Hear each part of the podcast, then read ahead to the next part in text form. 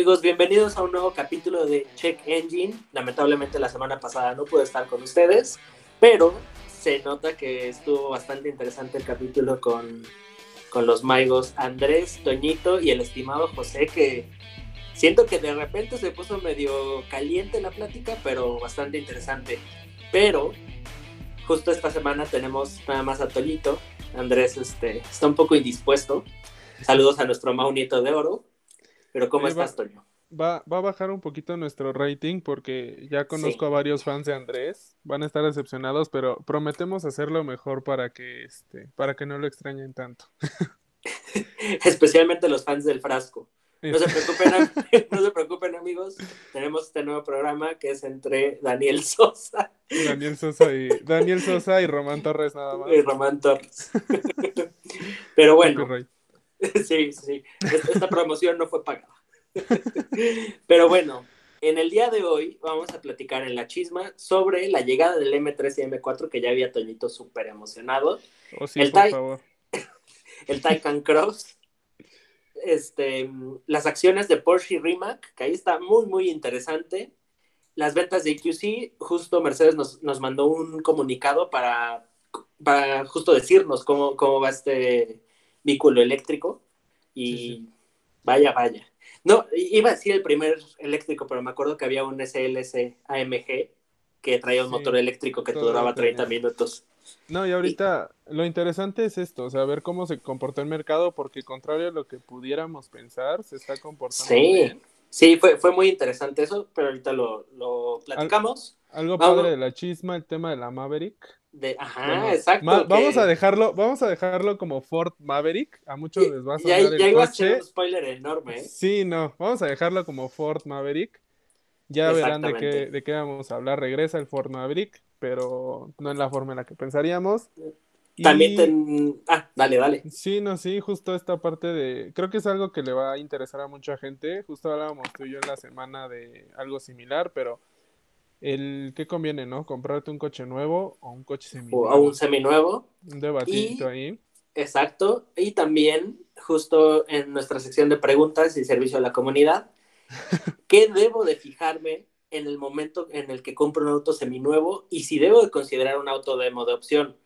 Que ese... Ese también. sí, muy interesante.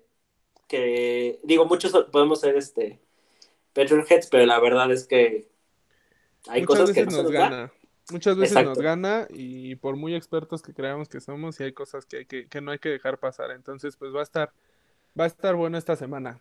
va, a estar bueno si se quedan hasta el final. Se van a llevar cosas padres. Sí. Pero bueno, empezando con la chisma. Ya Toñito ya está preparado. Lo, oh, Ya lo estoy viendo con su oh, playera de, de, BMW Motorsport. oh, ¿Cómo ves? Ya llegó el M3 y el M4 a México y creo que ya moríamos. Ya llegó Sergio el bailador. Ah. no manches, sí me soné bien ruco. No estoy tan ruco, amigos, pero bueno. Sí, es, este el, espíritu de Andrés. No, pues ya, ya lo habíamos anunciado, ya se sabe todo del M3, M4. En realidad lo que vamos a anunciar ahorita es que ya llegó a México. Oficialmente BMW anunció su llegada, de hecho, con, con un concurso muy interesante en redes sociales en el que cada agencia se dedicó a hacer su foto como para presentar la llegada del, del auto. Dense una vuelta en la página de BMW, de hecho van a está un concurso que si ustedes le dan follow creo que a la página este y votan por su favorito, se pueden llevar un kit de lifestyle, está interesante eso, pero la verdad es que bueno, saben, creo que quien me conoce que este auto para mí representa muchísimo más allá incluso de BMW es una insignia como padre. Motiva mucho que ya hay varios reviews, no solo en México, sino en el mundo. Y todos dicen cosas interesantes del auto, o sea, lo ponen... Digo, importante destacar el tema de los precios. Creo que sí es, es algo por lo que tenemos que empezar, porque BMW hizo un cambio ahí. O sea, el auto ya empieza el M3 en 1.920.000 y el M4 en 2.020.000, que es por arriba incluso de un X3 o un X4M Competition. O sea, lo están colocando por encima de sus similares SUV.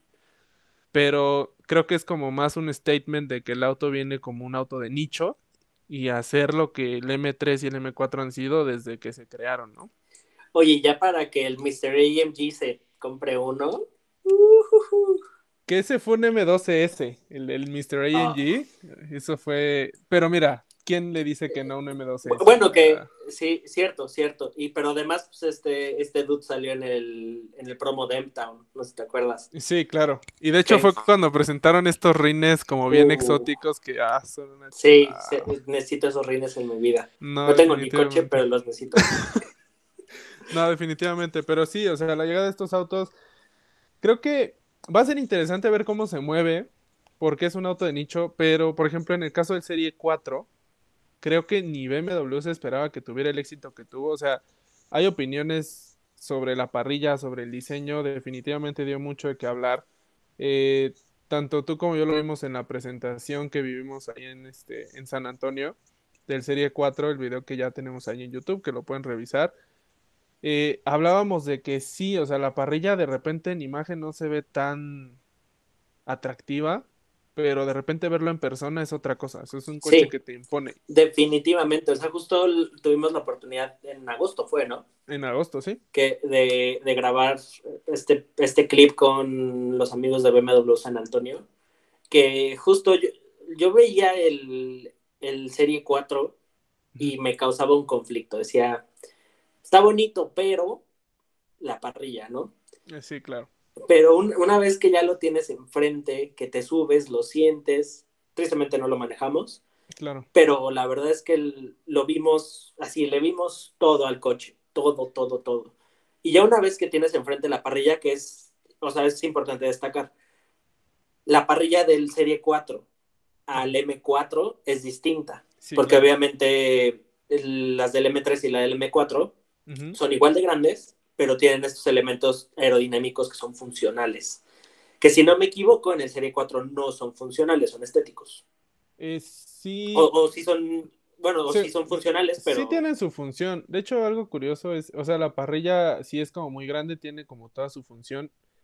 Lo, lo, que extrañó fue que ya no tienes como estas líneas clásicas de las parrillas de BMW hacia abajo. Exactamente. O sea, cambia por completo eso. Pero literal, cuando ya lo tienes enfrente, dices, órale. O sea, es, o sea, sí causa un impacto que dices, ok, ok.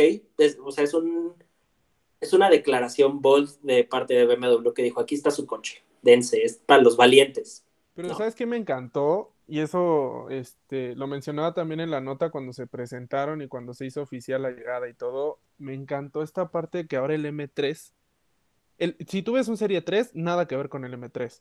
O sea, antes tú podías agarrar un de la generación anterior, lo que era el F80 y el F82 en caso de M3 y M4. Este, si tú veías un Serie 3 M Sport, un 335, y le ponías un logo de M3, sí te, no lo confundías, a menos que le prestaras atención realmente y supieras que pues obviamente las salpicaderas en un M son más anchas. Y como el M2 que me encontré, ¿no? Exactamente, así mero. No hagan eso, jamás hagan un patch, amigos, jamás. Alguien va a saber que no es un M. Definitivamente, definitivamente. y cuando los encontremos, vamos a reír muchísimo. No, los vamos a subir a todas las redes. Les vamos a subir a las historias de WK. Prepárense porque vamos a poner una sección. del día. O batch del día. Así que aguas. Todos los que le pongan AMG, M, hay hasta Focus que le ponen RS y ST. Hay hasta Surus que traen logos de BMW, entonces hay de todo aquí. De Ferrari. No, pero fíjate que algo que me gustó fue eso, justo, o sea, que el M3 ahora sí se diferencia completamente.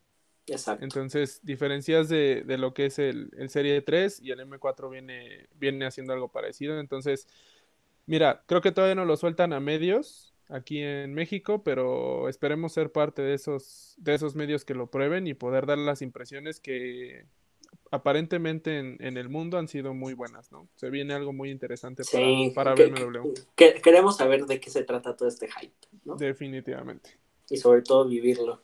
vivirlo. Oye, Oye, y pasando a, otro tema que, estábamos platicando justo. El, el, Porsche Taycan Cross Turismo. Mira, ahí se va a convertir yo creo que en un adelanto de un debate porque a ti te encantó, ¿no? Sí, y es lo que, lo que te comentaba a ti, Andrés, que, que en paz descanse. No, no es cierto, Andrés. Te amamos. no te amamos, por favor, recupérate. por favor, Mau Nieto, no nos oyes. Este, sí, yo no soy fan de los shooting breaks. Los odio. Sí, con todo mi cora. O sea, los, los, shooting breaks, a.k.a. Guayin, son para las amigas de mi abuelita. Pero este, es, es prácticamente un shooting break con capacidades off-road, o sea, justo el, el, material de prensa, pues digo, obviamente no lo ves haciendo así un off-road este, nivel Land Rover Defender, lo ves, lo ves haciendo como un off-road leve, leve como, ¿no? como, como cabina de, de, terracería. O sea, terracería, sí, exacto. Te lo, te lo llevaste, así aplicaste la ñera y te lo llevaste a la marquesa. Ándale, uy, un Taycan en la marquesa, pues ahora sí es posible. No, imagínate si tu Mazda se estaba quedando atorado cuando nos iba a llover. Oye, oye. Respétame, maldita. Pero bueno, o sea, ya, ya hablando de esta cosa, sea, me gusta este espíritu porque aparte, primero estábamos viendo esta parte de, de la electrificación claro. de los coches de calle, ¿no? Y la hibridación. Pero ahorita ya está llegando todo este tema eléctrico a la parte off-road. Que digo, ya, ya tenemos jeeps este, híbridas. Si no me equivoco, creo que Nissan también tiene una camioneta ya híbrida. La F-150, que ya también se presenta. Exacto. o sea, ya, ya toda esta parte de la hibridación y el torque que evidentemente te va, te va a ayudar a, a salir como estas situaciones off-road que necesitas toda la potencia del auto, pero como en puntos muy certeros, ya está llegando a esta parte. Pero este, este vehículo es muy curioso, o sea, es un shooting brake con este capacidades de mild off-road. Sí, tendría que... verlo, o sea, habría que, o sea, la gente que nos está escuchando, los invitamos a que busquen en Google Taycan Cross Turis, Turismo, Taycan Cross Turismo. Taycan Cross Turismo. Este, es, es, un coche raro, o sea, a, a, mí eso es lo que me saca de onda, digo, jamás me imaginé ver a Porsche haciendo algo así. Eh, a mí lo personal es, lo chistoso, lo que hablábamos al principio. O sea, a mí, por ejemplo, las Guayin, muy a tu pesar, sí me gustan. O sea, un RC6 Avant es un. Ah, bueno, ese sí ya también. Creo, que. Sí. El, el, el C-Class, cuando es Shooting Break, lo prefiero incluso por encima del sedán. Y el M3, no sé si vaya a llegar, pero me gustó. O sea, me gustaron los conceptos que sacaron. Pero este, no sé, o sea, es. Bueno, creo, creo, que, creo que ya me despertaste ahí algo sí me gustan algunos shooting ah, ¿verdad? Ah. El, el, Audi me gusta, el, el Avant. Ajá. Me gusta también el... Hay un Aston Martin que hicieron un shooting break. No lo, ya no, recuerdo cuál era, pero hay un shooting break de Aston. Ajá. Y este. Fuera de eso, no, no agarraría nada más. O sea, el, inclusive el C-Class State no me gusta, el CLS menos, que justo hay un CLS-63 Shooting Break, creo que hay uno en Estados Unidos, que nada más vendían en Europa.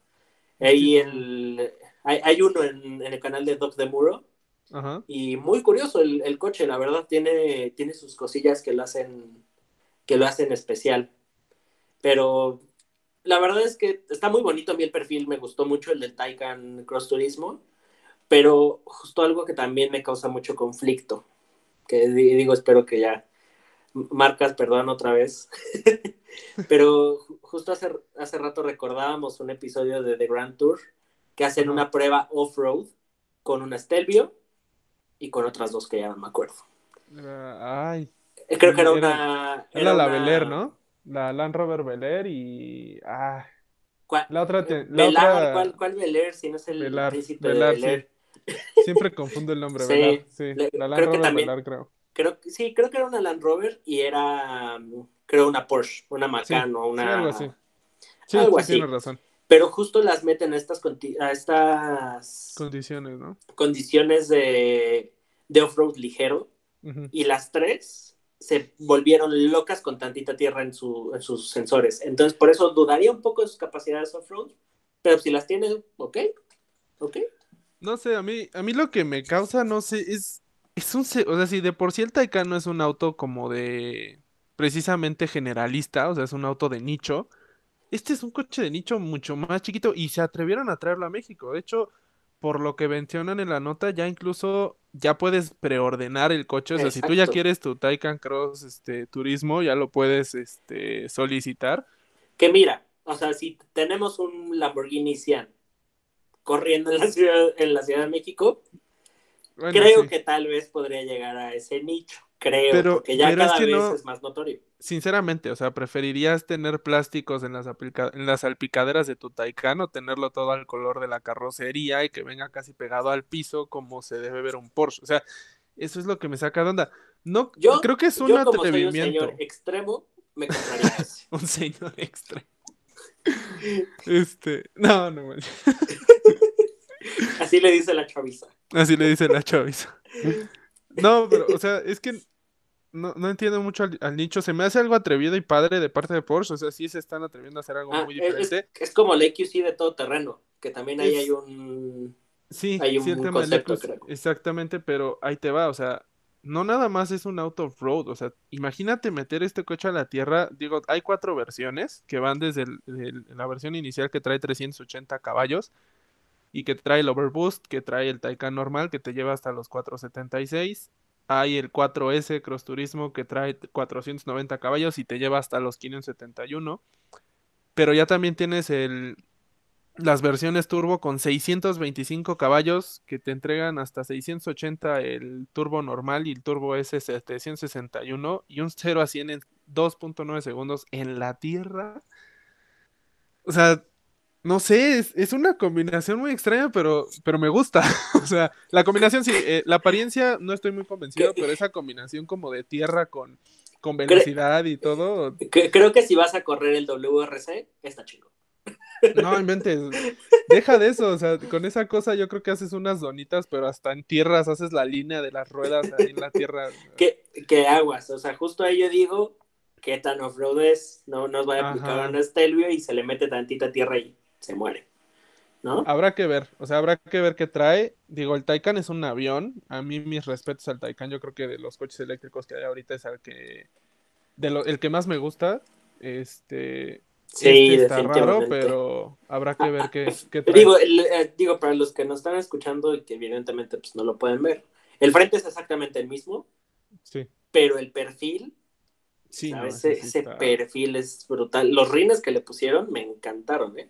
Es que sabes que se ve, se ve raro, o sea, parece como si aplastaras una, una, este, así, así se ve, como si aplastaras una Cayenne. como que lo apachurras y así se ve. Sí, este... pudiera ser, pudieras, y, y, aparte la estiraste de atrás. Y suena raro, o sea, y se ve raro, pero curiosamente no se ve mal no sé, lo, vería más como un concepto, un render, no me imaginé que fuera algo real, pero habrá que ver cuando llegue, ¿no? Y mucho menos esperabas que ya podías pedir la tuya. Exactamente. el tuyo, el tuyo. El, mío, sí, no, ya, de una vez, en corto. Oye, y ahorita vamos a seguir hablando de Porsche, pero ahora en esta parte, digo, todavía eléctrica, pero al parecer Porsche elevó su participación en, esta empresa Rimac, que es este croata. Sí, es, sí es croata, ¿no? Sí, bueno, de hecho. E, es, es, el coche en el que Hammond casi se mata. Ese mero. En su primera generación. Porsche tenía acciones, pero ahorita ya incrementaron sus acciones que tienen sobre la marca e inclusive ya le están pidiendo partes a Rimac. Evidentemente yo creo pues, para su Taycan, ¿no? Pero es, es interesante, ¿eh? O sea, ahorita ya este, tienen un bueno, prácticamente casi un cuarto de la compañía con 24%, pero además Rimac, que pues evidentemente es una marca que es un hyper, es un hypercar, ¿no? Es un hypercar. De hecho, el, en la semana pasada justo lo platicábamos con José, porque nos decía que la parte de los deportivos, cuando fueran road legal, y, justo salió el tema el, el Rimac, porque esa cosa trae, es, es, una locura, son 1500, 1800 caballos de fuerza, el 0 a 100 lo hace en 2.1 segundos, está muy sobrenatural el coche. Eh, muy sobrenatural. No, es que es una, o sea, lo puedes ver en ese video de Grand Tour justo en el que casi se mata Richard Hammond, o sea, la aceleración que tiene contra un aventador y contra un NSX que fueron contra los que lo pusieron en ese momento. Que, que, ojo, esa fue la primera generación. Sí. ahorita la, segunda viene más ponchada. Pero ahí te va. Eso es lo que hace muy interesante esta nota. O sea, de inicio no creo que Rimac apenas, porque Porsche ya tenía acciones, entonces no creo que apenas haya empezado a trabajar. Se me hace un poquito como esto que hizo BMW con el Supra y Toyota, que fue como, ¿sabes qué? No le estoy metiendo muchos fondos, Este, porque yo no quiero sacar, por ejemplo, en el caso de BMW fue así, no sé si sepan la historia, pero BMW no tenía pensado sacar el Z4 porque la versión anterior, este como tiburoncito que había, no pegó mucho, no, no es un auto muy famoso, es, es muy bonito, pero no pegó. Y Toyota tenía ganas de sacar el Supra, pero le faltaba le faltaba capital para hacer un desarrollo bueno. Entonces, digamos que los dos dijeron, ¿qué tal que hacemos como que el... te doy eh. lana? Le dijo Toyota BMW, yo te doy la lana, hazte una carcasa y me la das y tú haces lo que tú quieras, yo hago tú, lo que tú, yo quiero. Tú haz mi tarea y tú haz la tuya y no importa que se parezcan tanto. Exacto, que, no se, que les valió porque creo que hasta la hasta la llave se parece, pero bueno. Sí, no, no, no. Este, pero mira, al final le salió algo bueno, porque creo que tanto el Z4 como el, como el Supra son productos muy bien logrados que cumplen con lo que, con lo que querían. Incluso creo que el Z4 superó las expectativas. O sea, este Z4 se vende mucho más de lo que se vendía el, el Z4 anterior y se busca más. O sea, en lo personal a mí el Z4 me encantó. Es, sí, no, el Z4 les quedó chulo, chulo, chulo. Lo he, lo he llegado a ver dos veces en la calle y digo, ven, déjate, voy a dar un beso. Sí, no, es una chula ese coche. Pero bueno, ya me desvié un poquito. El tema de Rimac con Porsche creo que va por ahí. O sea, y, incluso, ¿sabes qué? Me, me, hace pensar que cuando salió el Taycan, en su momento se me hizo una revelación al punto de como cuando Tesla sacó el Model S. Que fue como de la nada. O sea, Porsche sí venía trabajando híbrido, sí traía la, la Cayenne, traía el Panamera, pero no traía un desarrollo tan agresivo. Y de la nada sale un Taycan que deshace todos los récords, que tiene un muy buen performance, que tiene un manejo de un Porsche pero en coche eléctrico, me hace pensar que más bien este desarrollo ya lleva rato trabajándose. Entonces, por un lado tienes a Rimac, que hace un auto brutal, pero que le falta como esta, este, este, ¿cómo decirlo? Esta como humanidad, o sea, como si fuera un extraterrestre y le falta la humanidad de un superauto y, y las costumbres, las habilidades de un superauto que tiene Porsche y por otro lado Porsche no tiene la tecnología. Entonces es como una combinación perfecta porque tienes algo brutal pero con algo civilizado y es una marca que pues, todos sabemos son quienes hacen los mejores autos del mundo para muchos, ¿no? Sí, exacto. Y sabes que es, es justo, justo he estado viendo en mis historias varios Tesla y justo me quedo pensando, mm, o sea, justo ves el interior de, de un Taycan contra un Tesla. Sí, el Tesla, ya no recuerdo cuánto, qué rango te da de, distancia, pero ahorita es el mejor. Y aparte tiene la infraestructura para que vayas y cargues tu, tu, coche. ¿no? Cosa que pues con los otros eléctricos, pues sí, puedes ir a la plaza, lo puedes ir a conectar, pero no tienes los cargadores exclusivos de Tesla, ¿no? Sí. Pero justo, o sea, tú ves Tesla y honestamente es una Apple Store en un coche, ¿no? O sea, sí, claro. O sea, y, hago el comparativo porque son dos empresas de tecnología. O sea, literal siento que Tesla es el Apple Car. Y aparte tú lo ves todo limpio, sí, tienes tu iPad enorme casi casi en medio. Sí, no. No tienes botones, no tienes nada, estás en 2077 en tu coche, ¿no? nada le falta volar.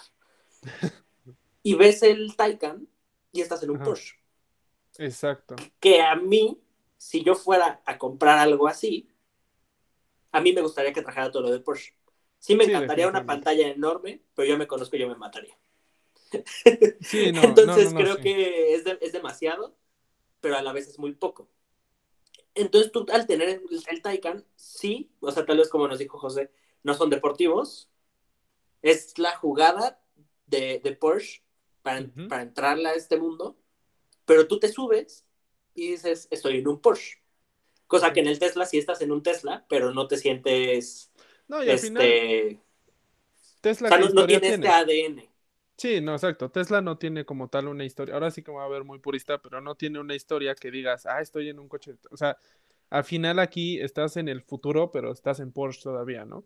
Y eso es como lo, lo padre. Se me hace una. O sea, sinceramente, como que esta noticia fue creciendo en mí desde que la leí y ahorita me tiene muy emocionado porque es, es la combinación perfecta. O sea, creo que se complementan perfecto la, la mente de Porsche con la locura de Rimac. Sí, este, completamente.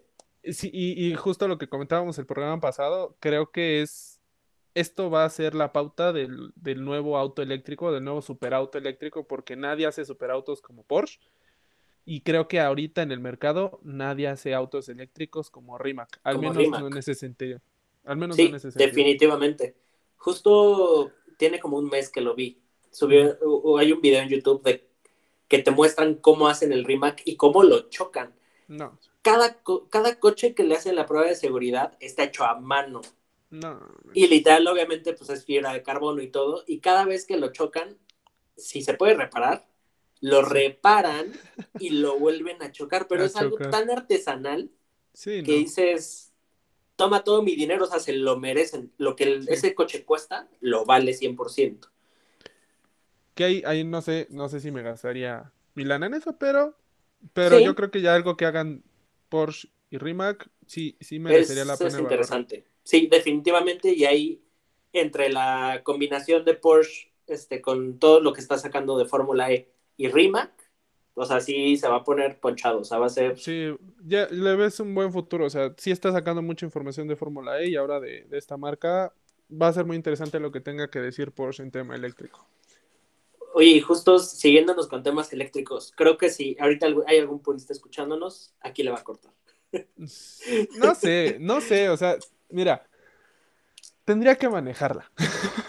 Porque tú, la manejaste, o sea, tú la manejaste, este, nos vas a dar impresiones, pero bueno, sin más, eh, Mercedes nos, nos hizo llegar un comunicado en el que nos, nos comentaba sobre las ventas que ha tenido el EQC después de su llegada a México. Mira, yo cuando lo leí se me hizo exageración, pero ya viendo los números, dices, es, interesante y, es muy este de admirarse porque una venta, desde que llegó, llevan más o menos una venta al día de lo que es el nuevo EQC de Mercedes-Benz. Que, ojo, la, única versión que llegó de, de, EQC a México es la EQC 400 Formatic. Es el modelo ah, Formatic Sport, que es la que trae 300 kilowatts. Bueno, te dan 300 kilowatts de potencia que son 408 caballos de fuerza.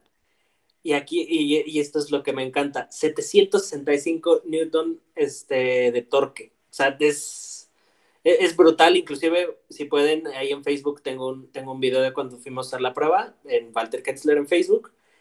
El torque que tiene esta cosa es brutal. O sea, literal, inclusive en el video se ve como la camioneta toda se va hasta atrás sí, se va hasta atrás. y que tiene un centro de gravedad bajo esa es la definición de que te embarra en el asiento, o sea... Sí, sí, sí. Digo, no tuve oportunidad de manejarla, espero tenerla pronto, pero, pero el video, o sea, es impresionante cómo se ve. E, es un coche que jala, y, jala durísimo. Es un, ¿Cuánto pesará? ¿Qué te gustan las dos toneladas? Y hace un 0 a 100 en 5.1 segundos, que es menos que un hot hatch.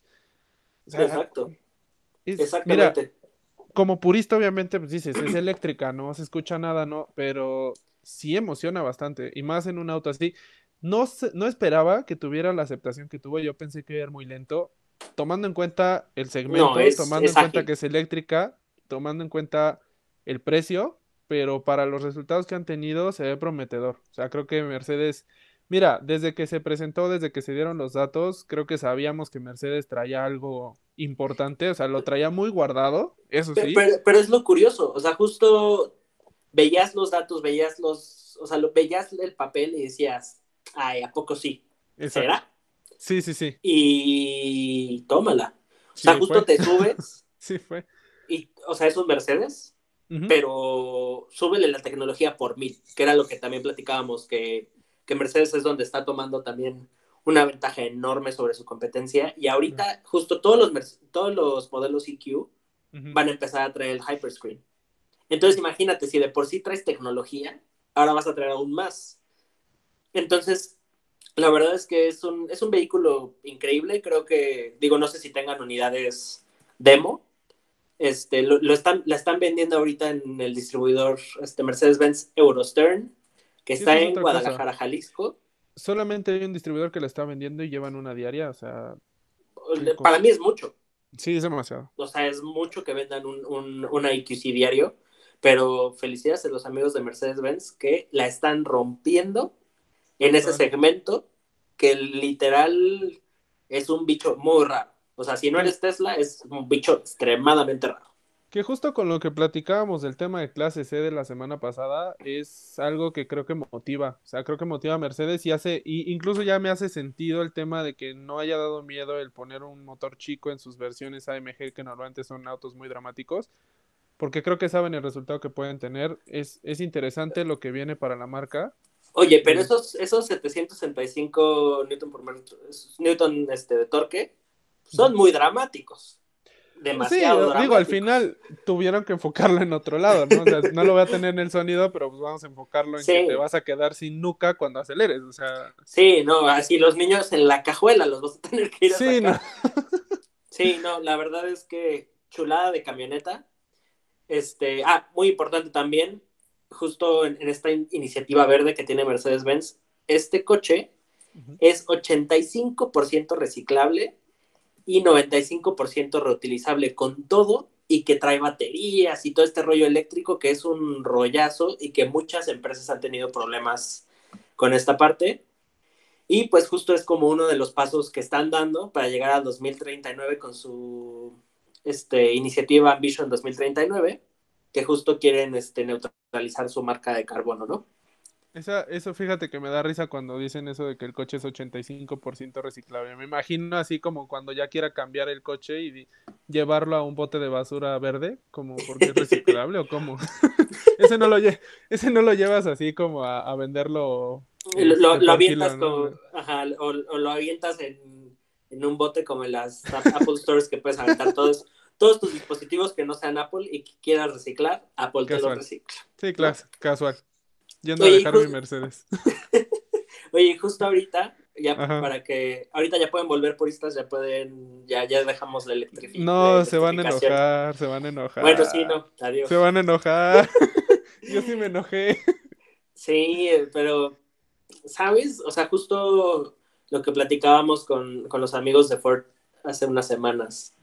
Mira, vamos, a hacer, vamos a hacer un clickbait. ¿Va? Vamos a hacer un clickbait. Señoras y señores, Ford nos decía la semana pasada que se están centrando en el antepasada, segmento antepasada. Se están, se, están centrando en un segmento premium, pero continúan con, obviamente, la parte que es este, ¿cómo es el eslogan? ¿Somos fuertes o...? Bueno, su parte de... Somos Ford. Nacidos Ford, nacidos, Ford, nacidos fuertes. Exactamente, esta parte, pues obviamente de las pick-up y todo. Bueno, entonces se presentó un nuevo Ford Maverick lo recordarán como el Mustang del pueblo.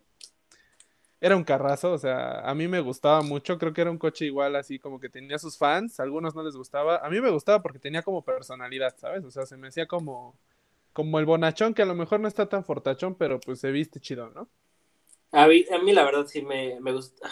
Eso, es que esos, esos coches tenían magia por sí solos, la verdad. Sí, Sí, definitivamente. aunque, creo que, aunque creo que de, su competencia me quedo con un Chevy Nova.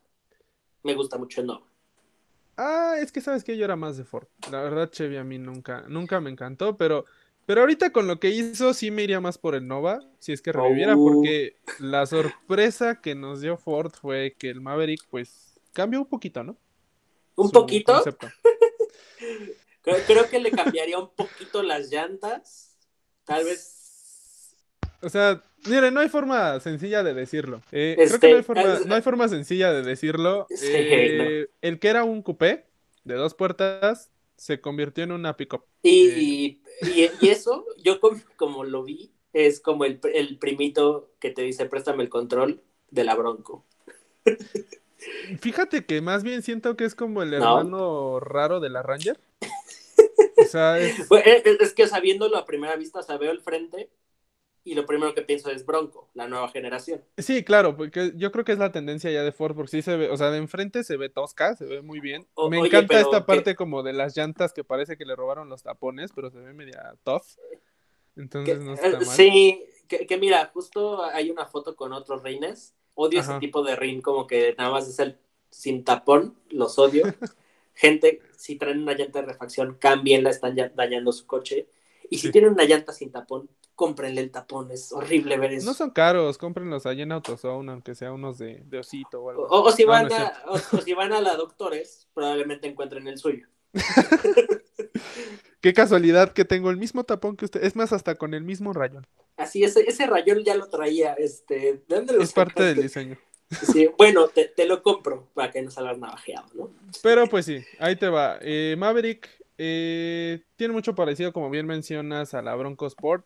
Aunque yo siento que es un poquito más tirándole a un sustituto de Ranger, porque creo que Ranger le pasó lo que a los autos les pasa últimamente, que de repente empezó a crecer tanto que se, pus- se posicionó en el segmento en el que estaba la Lobo hace, que te gusta? Cinco años.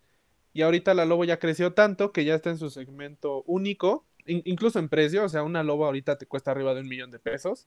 Se me sí, hace no, una la, locura, la pero- Lobo, no sé, creo que necesita ser como estos empresarios de Arqui- Texas. Sí, no, arquitecto o algo así que, que realmente le saques avestruces. provecho. Sí, Sí. no, no. O sea, mira, la Lobo siempre ha sido un gusto culposo, la Robo y la Ram.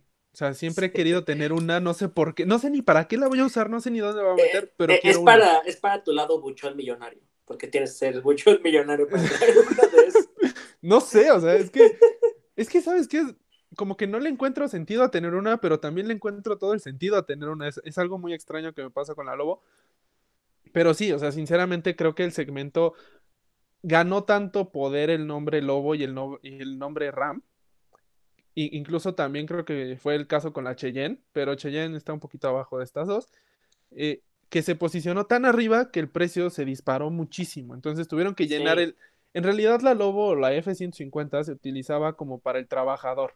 Y, y Ranger antes era como la chiquita. Y Ranger ahorita ya es la Lobo.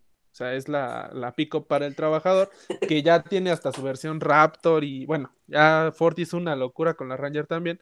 Y creo que se olvidaron de, de, de quien compra una pick-up barata. Y fue justo cuando llegó este Maverick. No sé por qué agarran el nombre. No me hace mucho sentido, pero Bueno. Bueno, ya, ya hemos visto el, el Mustang Mach-E. Le- le- digo, a mí me gusta, me gusta el Mach-E Ah, sí. y justo lo, lo que hicieron con los amigos de RTR, que lo, lo hicieron para carrera, se ve brutal. Sí, Este, sí. Pero sí, o sea, es prácticamente una, es una Bronco Sport hecha pick-up. Tiene, tiene su personalidad y justo ya se, se rumora que ya la están fabricando en Hermosillo, Sonora, en la planta de Ford. Sí, de hecho hay fotos, hay fotos Sí, espía sí. que todo, salen de la línea de De producción, misma pero con de la camuflaje, ¿no? Exacto. Sí, exactamente. Y justo el rumor es que se va a vender primero en Brasil y después ya va a estar llegando a México. Pero pues veamos. O sea, la verdad es que. O sea, no le hago el feo. Definitivamente no, mira, le hago final- el feo. Y la Bronco, inclusive esta nueva generación a mí me gustó. Creo que va tiene a como. cumplir. Sí, o sea, tiene, tiene sus. Tiene, tiene lo suyo. O sea, realmente la línea pues ya es más moderna. Este. Trae. La verdad es que yo, yo vi las capacidades off-road de esa cosa. Y para el precio que tiene, dije, órale, quiero Sí. una, ¿no? No, y yo creo que va a ser eso, o sea, va a ser la pickup de entrada de Ford, no a lo mejor a un nivel muy bajo como este, como de una pickup muy chiquita que se utiliza normalmente utilitaria, sino sí una realmente una pickup con propiedades off-road, pero de entrada. No me desagrada, me saca mucho de onda el tema del nombre, o sea, no, digo, a lo mejor y suena una tontería, pero como alguien que es fan del Maverick, sí, como que me suena raro, pero habrá que ver, ¿no? Finales de 2022 supuestamente empiezan a venderse, pues hay que ver qué, qué llega, qué, qué trae Ford de nuevo, ¿no? Está sorprendiendo bastante la marca. La verdad es que eso. sí. Ju- justo como nos lo platicaban, y, o sea, si van a seguir con este tipo de cosas, yo estoy dentro. A los puristas tal vez no les guste tanto por el uso de los nombres, pero se les una oportunidad, o sea, tienen una, una propuesta muy interesante. Muy interesante. Oye, ahorita pasando ya a un debate, que, que creo que aquí me va a dejar callado Toño, ya, ya, ya lo vi, salita, lo, lo estoy viendo aquí en la cámara y el güey ya tiene cara así de te, va a madre. Sí, ya valiste. No, Este, tenemos el debate de comprar un auto nuevo o comprar un auto seminuevo. Mira, ahí, mira, te voy a dejar tomar un bando y yo voy a defender el otro, porque sabes que, o sea, sinceramente creo que tienen sus pros y Sí, tienen sus definitivo. contras, o sea, las dos. Yo creo que no hay, no hay una respuesta correcta. Sí creo que hay argumentos válidos que podemos mencionar como para que si estás pensando comprarte un coche ahorita y estás en esa duda de aventarte por un seminuevo o uno nuevo, creo que hay argumentos padres que pueden salir que te pueden ayudar a irte de un lado a otro. Que, definitivamente este debate queremos salir de aquí con eso. O sea, ahorita vamos a platicarlo y al final ustedes toman la decisión. O sea, al final ni, ni, ni, uno va a estar con los autos nuevos, ni, o sea, al final eh, existe todo un mundo de posibilidades, de budgets, de mil cosas, que al final a la hora de comprar un coche entran en juego, ¿no? Claro. Y al final siempre compren algo, sea nuevo, seminuevo, lo que sea, pero que esté dentro de su budget y no se queden con los calzones rotos sin comer, ¿no? pero bueno. aparte que te guste, ¿no? O sea, que, al menos si te vas a meter en la deuda, que valga la pena la deuda. E, eso sí, y digo, no sé si Toñito me, me, siga, nunca compren Project Cars si no tienen dinero, jamás. Uy, sí, no. Olvídenlo. Pero bueno, yo la verdad es que me voy a tomar la, la, ruta fácil, yo me voy con el auto nuevo porque sé nada de este tipo de cosas, como de ventas y demás. Me gustan los coches, pero yo no sé nada de esto. Y pues te toca defender los autos seminuevos. Pues mira, en el tema de seminuevos, lo que es claro es que con más, con menos, te compras más. Definitivamente. con lo que te compras un auto nuevo hoy día, o sea, los autos nuevos hoy día, que, ¿qué te gusta? ¿Cuánto cuesta el más barato? ¿Unos 200 mil? Que bueno, hace un poquito si te quieres March. Un saludito a mi Mau Nieto. Vamos a mencionar tu March, bebé. Sí, este, oye, súper fan de Nissan. el, el March de nuestro Mau Nieto bebé, este, empieza en 200. O sea, la versión súper, súper, súper básica. ¿Ya empieza en 200? En 200. Y con 200 en un seminuevo. No, pues sales con algo europeo, sencillo, rápido. No, o sea, mira, te puedes comprar un Mazda 3, te puedes comprar hasta, yo creo que hasta le puedes pegar a un BMW, a un Mini de años atrás, pero te lo encuentras. Aquí, aguas con las fake news, no se dejen ir por el team seminuevos.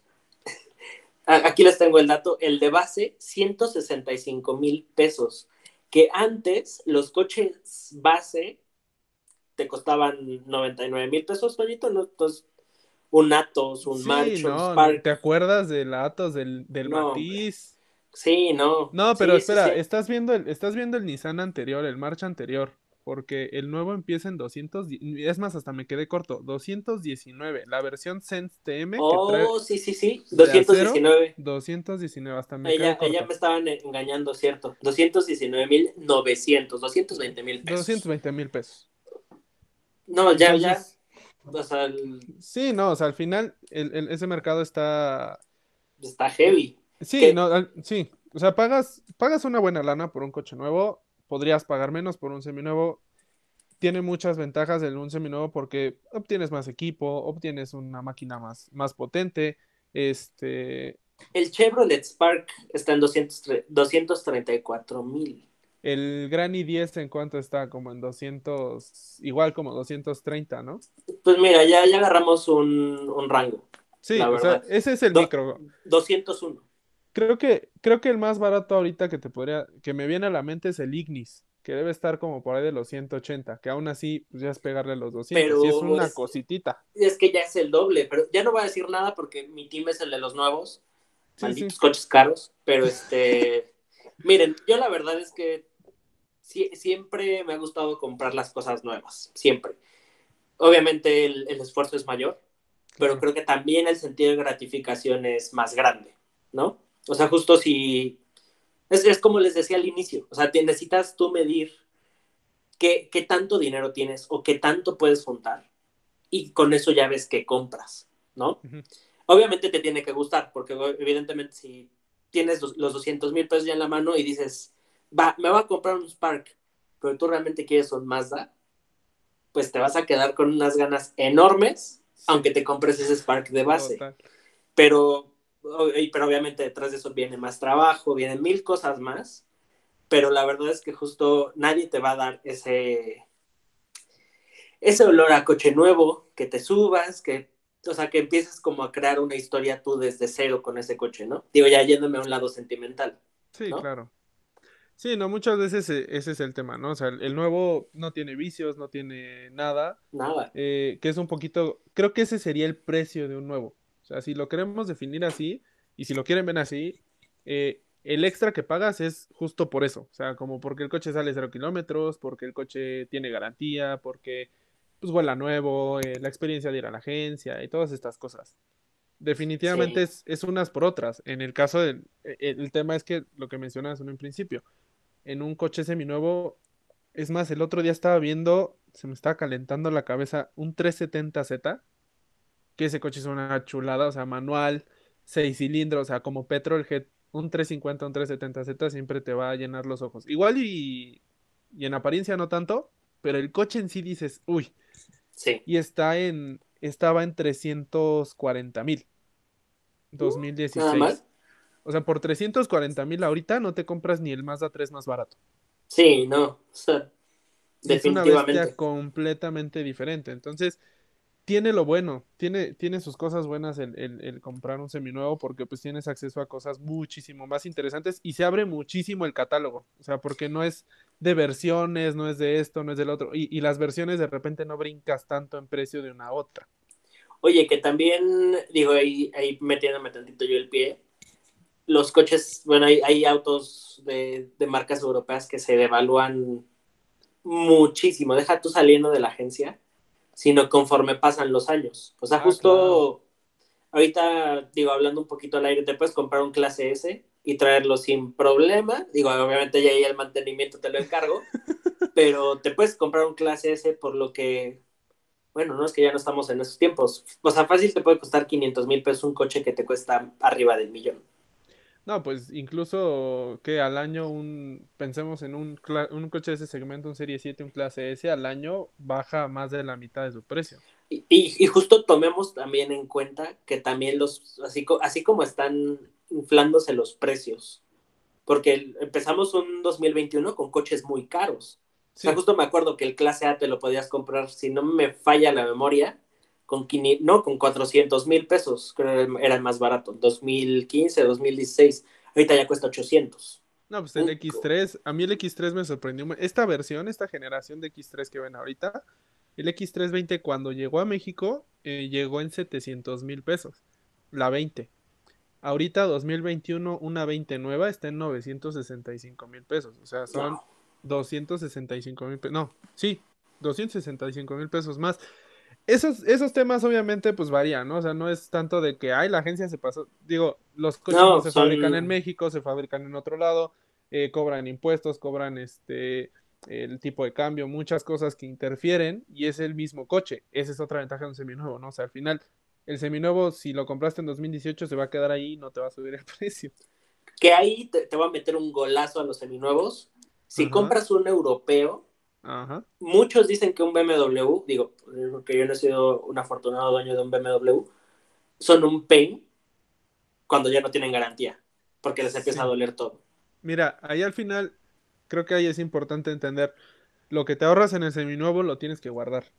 Exactamente, y definitivamente ahí es donde también da cosa. O sea, si te compras, inclusive, digo, ya pensando así, en mis sueños, eh, en mi sueño, o sea, te compras una camioneta, un coche de performance, por 600 mil pesos, que está regalado. Sí, sí. Pero, ¿cuánto te cuesta cambiarle los frenos a esa cosa? Que muchas veces es lo que no pensamos, ¿eh? O sea, muchas veces dices, oye, no inventes por lo del Mazda 3 o por lo de un, este, no sé, un Kia Forte, me voy a comprar un S3 o me voy a comprar un este. ¿Qué, ¿qué sí pasa? O tan solo ¿eh? nuestro chat, o sea, está, lleno de, ligas de Mercado Libre y Exacto. De, Facebook Market. Tal cual, tal cual. Y, y la bronca es esa, o sea, que no. Miren, en una ocasión me dieron el consejo, me dijeron, si te vas a comprar un auto performance, un Project Car o un auto del que normalmente es gama premium, porque en una gama premium, y eso es importante mencionarlo, lo que pagas es la calidad. O sea, así como no te cuesta lo mismo la pantalla de tu, este, de tu Huawei. Bueno, que ahorita ya está en carita. No te cuesta lo mismo la pantalla de tu iPhone. Es, es algo muy similar. O sea, el tema de los coches, aunque por temas de precio ya se volvió una locura, y por temas de promociones y eso, es algo muy similar. O sea, un segmento premium es por la calidad y por la garantía que te ofrecen. Por eso cuestan tan caros. Y en el caso de que te compraras o pensaras, ¿sabes qué? Me voy a comprar en vez del Mazda 3 un Serie 3, que se puede. O sea, yo creo que un 320 2017 sí te anda saliendo en lo de un, este, un Mazda 3 normal. Y el Serie 3 2000, o sea, esa versión del Serie 3 se maneja hermoso. Exacto. el tema es, hay que considerar al menos el doble de lo que te cuesta o pues, la mitad de lo que te cuesta por cualquier cosa. No es, no estoy diciendo que vaya a fallar, pero si llega a fallar ya no está en garantía y normalmente son reparaciones que cuestan más y no nada más en segmento premium, en cualquier En cualquier cosa. O sea, justo y, digo eso es lo feo, ¿no? Del seminuevo. Si lo compras, bueno, que, igual ahí tenemos una historia un poquito de terror que, que te acabo de contar de un seminuevo de agencia pero creo que eso es lo peor, cuando compras un seminuevo por fuera, que digo, lamentablemente la gente busca así de, ah, no, pues tápale el ruidito ese, no sé, la manguera, párchasela con plastiloca y lo que dure, para que no haga el silbido, para que no se le filtre tanto aire al motor y jale bien y, o sea, no sé, mil, cosas, o la misma suspensión, este, hubo un caso que así hasta le metieron maderas para que la suspensión no se viera caída. No se viera caída y, no rechinara, pero pues ya no traías amortiguadores. Mira, y el tema es que, o sea, ya te vas a un tema cultural. Aquí a todo le encontramos y todo buscamos sacar ventaja, pero mira, si eh, yo lo que siempre recomiendo es si, si vas a comprar un seminuevo y es de, de un conocido, que sabes que no lo maltrata, que sabes que lo trata bien y todo eso, te da más confianza y puede ser una super ganga. O sea, te puedes llevar un coche que no tienes una idea y que te costaría nuevo el doble, el triple, y te lo llevas a buen precio, a buena calidad y todo. Pero si no, si es necesario como... O sea, el seminuevo es muy buena oportunidad siempre y cuando lo sepas comprar. Exactamente. yo creo que es donde hay que considerarlo. Y creo que ahí también la, es donde tal vez la agencia puede ayudar un poco, o sea, para no hacerlo tan pesado. Este, pero igual, o sea, siempre digo, lamentablemente es México y justo siempre hay alguna maña, aunque sea en agencia. No digo que en todas, pero siempre tienen que verse vivos, ¿no? O sea, al, menos creo que a mí también es algo que, que no me gusta del seminuevo, que necesitas estar a las vivas, al, al mil por mil, que también en los nuevos, porque también, como dice Toño, es algo cultural, hay mucho vendedor que es muy mañoso, que obviamente hay muchísimas mañas en, en el mundo de las ventas automotrices, que inclusive en un nuevo la pueden jugar súper chueco, ¿no? Sí. Pero, o sea, creo que es un poquito menos la preocupación y más cuando, por ejemplo, ya, ya, tienes como a tu vendedor favorito, por decirlo así, ¿no? En, en algún dealership. Sí, sí, o sea, ya cuando, mira, eso es como lo padre, el, nuevo tiene eso que, que eh, lo puedes como comprar en un lugar donde ya conoces, donde ya te conocen, eh, puedes ir con tu gente de confianza, el seminuevo no siempre es así porque muchas veces depende, ¿no? O sea, puede que el seminuevo esté en Jalisco y ese es tu coche ideal y pues ahora cómo le haces para ir a Jalisco, puede que esté, puede que esté acá, ¿no? Eh, mira, tiene sus, como mencionábamos al principio de, de, la discusión, tiene sus pros y sus contras.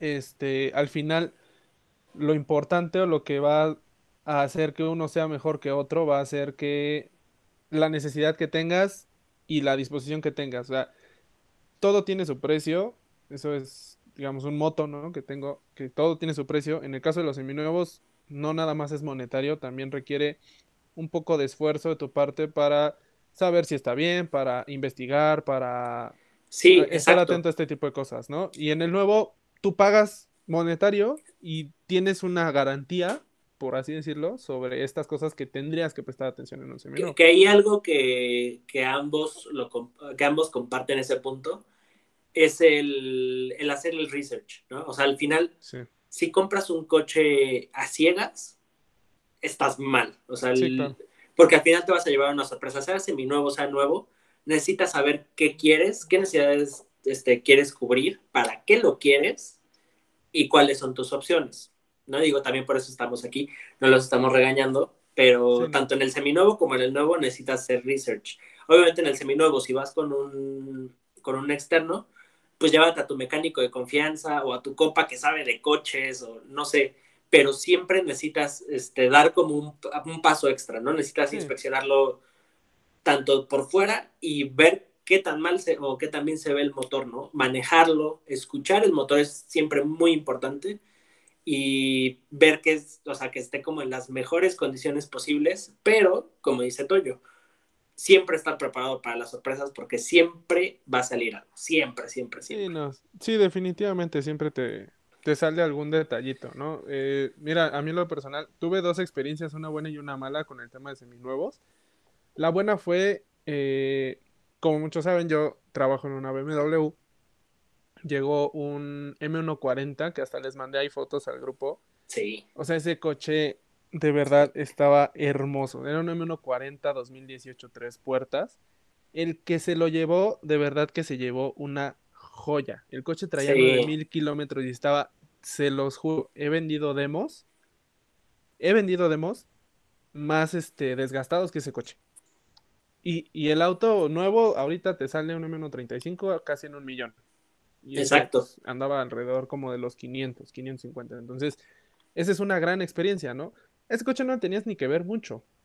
Nada más tenías que considerar que pues ya se iba a quedar sin garantía y ya iba a empezar a pedir algunas cosas, pero fuera de eso el coche estaba ideal. Y, y este es un, un tip que sí les doy. el, a mí el primer auto que tuve fue también un Mazda 3, pero fue seminuevo. Y supuestamente comprado de un amigo, de un conocido, y, y- y lo tenía según súper bien, bien cuidado y todo. Primer servicio, se descubrió que el coche había sido pérdida total y era, y era de agencia. Oh. Entonces, no, o sea, salió más caro, el, el servicio más caro que he pagado en mi vida, ¿no? O sea, Qué terror. y, y muchas veces la bronca es que te gana la emoción. O sea, más cuando es un Sí. coche seminuevo que dices, no manches, o sea, es el coche que me gustó y barato, te Exacto. gana. O sea, dices, no, sí, jalo, ¿no? Este, jalo, quiero, quiero ese coche y ni la piensas. O sea, luego, luego, ahora sí que como el, como el meme, ¿no? Shut up and take my money y adiós. Exacto.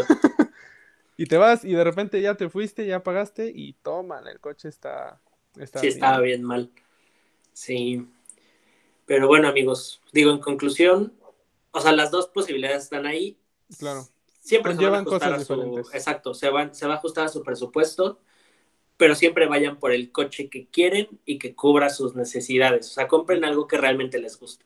y piénsenlo, o sea, al final de repente el, el vendedor o, o el coche mismo te va, te va a empujar a querer hacerlo rápido, pero no, sí es algo que se tiene que pensar, con su tiempo. principalmente con los seminuevos, ¿no? Que Exacto. da pie a esto que vamos a hablar ahora. Sí, ju- ju- justo en, en esta querida sección que es prácticamente servicio a la comunidad. ¿En qué debo fijarme cuando vas a comprar un coche seminuevo y si los autos demos son una buena opción? Esa es, Esa, es las oportunidades, ¿no? Al final, en, en un seminuevo, más o menos lo mencionamos ahorita durante la discusión, es lo principal, lo principal, lo principal es hacerle un chequeo al coche. Eh, normalmente en las agencias pues te dan una garantía. Sí es... Híjole, es que sabes que ya no me atrevo a decir si es recomendable o no comprarlos en las agencias porque luego las agencias se respaldan en que te dan una garantía y como que Y- le prestan menos sí. atención. Pero una recomendación que sí se puede hacer es, si van a comprar un coche seminuevo, sea particular o de agencia, tratar de que lo revisen en taller. ¿No? O sea, cuando es particular más fácil, pues pagas micha y micha, que te cueste unos mil pesos la revisión, pero ya al menos sabes en qué te estás metiendo. O sea, exacto, sobre todo que, o sea, que le hagan todo el chequeo con escáner, el, o sea, todo, todo, todo, porque al final en el escáner es cuando sale todo. Es muy fácil apagarle los testigos y ahí te quedas, o sea, evidentemente con lo poco o mucho que lo, que lo manejes, al final, si tienes la buena, bueno, si el dueño tiene la buena suerte que no se prenda nada, Sí. pues tú ya te llevas un coche Ya que la- tal vez venga mal de algo. Mira, a menos que seas Nicky Lauda y seas capaz de sentir qué tuerca le está fallando a la rueda trasera porque lo sentiste raro en el asiento, una manejada no es suficiente. Con un coche Sí, seminuevo no. jamás, o sea, jamás, porque Y, es y muy mucho fácil. menos, exacto, y mucho menos una prueba de 30 minutos, no, no, No. no. No, no, no, definitivamente no. O sea, el coche seminuevo lo tenemos que checar de pie a pa. y si tienen un mecánico de confianza mejor, que lo revise, que él, él va a saber, o sea, va a checar balatas, va a checar soportes, que es como lo que más se daña. Eh, el tema de las cajas, o sea, eso es todo un arte, No. detectar si la caja patea o no. Este, es, eso es un término que no, no había yo entendido, pero sí, o sea, cuando luego lo pones en drive sientes como un empujón. Sí, el jalón. Eso, esa patada, eso es de las peores señales que puede tener un coche automático.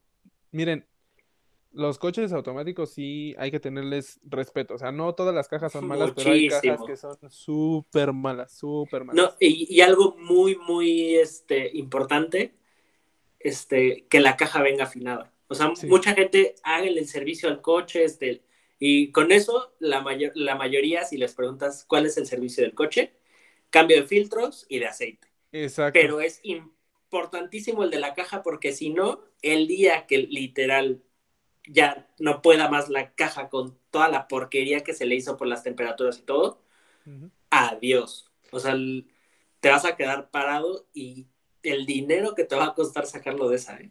No, y fíjate que mencionaste algo muy importante que no, no, no había pensado, pero sí, esta parte de, del servicio. Muchas veces te dicen, no, todos los servicios están en agencia y te enseñan la libretita y, y dices, ah, está súper bien. Mm, si alguna vez han llevado un coche a servicio más allá de los 30, 40 mil kilómetros, verán que hay recomendaciones. Limpieza de inyectores, eh, rotación de llantas, eh, calibrar, o sea, todo este tipo de cosas. No todos lo hacen. Todos se, centran en el puro servicio y listo. Y son súper importantes esas recomendaciones.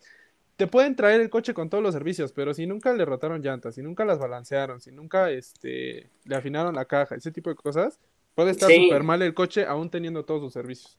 Exactamente, que justo tengo, tengo una historia de terror muy reciente, bueno, que, me contaron, ¿no? Este, de alguien que justo llevaba siempre a agencia el coche a hacerle todos los servicios, todos, incluido la afinación de caja. Y ahorita el coche está parado en un taller con la caja deshecha porque jamás le hicieron eso, jamás. Y justo evidentemente pues empezó cuando empezaba a jalonearse y todo fue así de qué onda, qué onda, qué onda. Y ya era demasiado tarde. Entonces, aguas con eso, amigos. Sí, no, aguas porque también eso pues, es un coche seminovo, ya no entra en garantía. Exacto. por nuestra cuenta. Oye, y una pregunta, ¿los autos demo los debería de considerar? Porque muchas veces, este, justo puedes tener un coche reciente, nuevo, bueno, nuevo en modelo, a un muy buen precio, pero es un auto demo. Miren, yo, ahora sí que como tip, yo consideraría un auto demo si voy a brincar de segmento. Por ejemplo, si es mi primer BMW, podría considerar un autodemo, ¿por qué? Dos cosas. Eh, y eso es importante, no se los dicen todos los vendedores. No tienen la misma garantía que tiene un auto nuevo. La garantía de un coche, un, coche demo empieza a correr desde que lo hacen demo. O sea, si el coche lleva un año como demo, oh, y son tres años de garantía, ya nada más le quedan dos, pero tiene. Entonces, es un auto, yo les recomiendo considerar los autos demos si es un auto que se van a quedar no más de dos años. Ok. ¿Por qué? Porque si le llega a pasar algo, entra en garantía. Hasta el final, si lo trajeron duro, si, lo, si le respetaban periodo de asentamiento, si, si lo frenaban, lo aceleraban, eso es, tienen que estar conscientes. O sea, el coche demo tiene un precio especial y es más barato por el uso que se le da. O sea, no es algo que digas, ay, no, es que es un precio especial. Si no, pues mejor comprarse un demo, un nuevo, perdón. Pero el demo trae un precio especial por todas las características y porque se vende como está. O sea, si trae un golpecito, así se vende, si trae la llanta así, así se vende. Hay agencias que llegan a repararlo, pero es un coche que ya trae una reparación. Y tenemos que ser conscientes de eso. No es un coche nuevo, por eso está en ese precio. Pero a largo plazo, ese uso que se le dio cuando, se, este, cuando fue demo sí le puede afectar, a corto plazo no tanto. Entonces, creo que es una gran alternativa cuando te quieres mover de segmento. O sea, si a lo mejor traes un sedán y ahora quieres una camioneta, pero no quieres gastar tanto para subirte a la camioneta, una demo puede ser buena opción. Porque dices, no le voy a gastar tanto, me voy a ahorrar una lana, pero también esto que les decía, ¿no? Solo si no se le van a quedar mucho tiempo. Procuren si van a comprar un autodemo a los dos años más o menos, igual ya hasta tres, tratar de ya deshacerse de él porque puede que a largo plazo sí sea una... Le salga más caro, ¿no? Sí, definitivamente. Sí, definitivamente. Mira nomás, y es que sí, o sea, la verdad es que yo al momento de comprar un coche lo pensaría en un demo, porque lo, lo llegas a ver, ¿no? cómo, la gente luego trata los demos. Hay gente que... Ahora, ahora, me, pues estás quemando. Tú mismo, o sea, estás quemando. ¿Qué te dice el vendedor? No, tú písale, carnal. no, tú frénale, carnal. Siéntelo, siéntelo. Tú cálalo, para eso es. Eh, eh, exactamente. Así, Toño se acaba de, acaba de entrar en su papel de vendedor.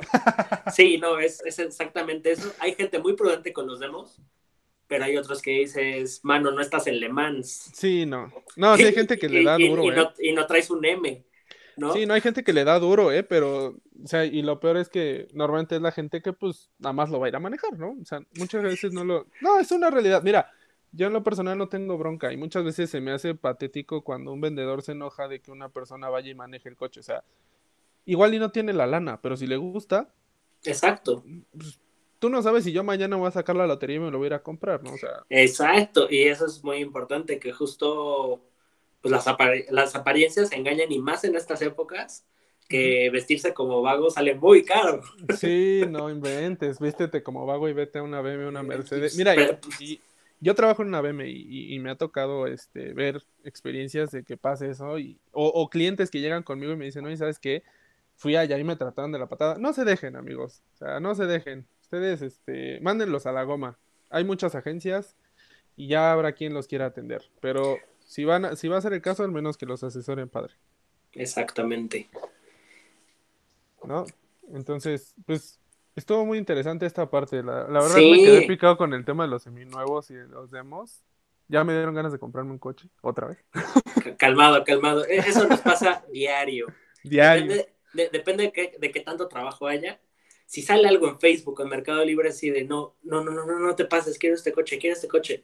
Este Tengo para el 35 todavía me atormenta. No sé si sea real o no. Pero no, ¿sabes cuál me atormenta a mí? El C63 2014 que te mandé. Ya no lo he buscado. El naranja. Dices porque lo voy a comprar. Sí, no, es hermoso, hermoso. dueño, de, dueño de un C63 naranja, dámelo a crédito, no seas así. No, cuando te llegue el primer servicio, vas a llorar. Sí, no. Vas a llorar. Pero bueno, bueno amigos, esto ha sido todo por el programa de Check Engine de hoy este bebé Andrés, por, a donde quiera que te encuentres, te extrañamos, te amamos.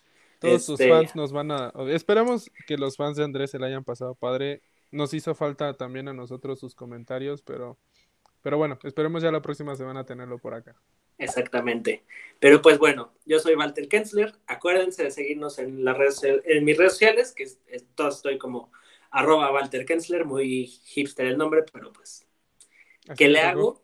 Este, sí es real. ¿eh? sí, sí, sí. No, en, en, Twitter me han dicho muchas veces, ay, sí, tu nombre fake. Y así de, ok, es fake. Sí, sí es fake, sí, claro. así la dejamos. este, igual, acuérdense de seguirnos en las plataformas de WK Media, que ahí les vamos a traer una sorpresa para la, bueno, es dentro de dos programas, pero la próxima semana vamos a traer algo. Ah, no, es un titán. Sí, sí, sí, Ya estamos, estamos muy emocionados. Este, pero bueno, nos pueden seguir en arroba wkmedia. Bueno, es w.k.media. A mí me pueden seguir, Antonio Delgadillo. Estoy como arroba tonio, sin el an, arroba tonio.dg. Eh, nos gustaría mucho, en, en, el tema de seminuevos creo que siempre salen dudas, nos gustaría mucho que las compartieran con nosotros, nos daría mucho gusto apoyarlos si están en el proceso de comprar un coche nuevo, sin mi nuevo demo, Mándenos sus dudas, con mucho gusto nosotros les damos nuestra opinión. Eh, no somos expertos, pero sabemos una que otra cosa y nos va a dar mucho gusto leerlos. Exacto. Y pues muchas gracias por escucharnos esta semana. Nos, bueno, nos escuchamos en la próxima. El próximo jueves de Check Engine.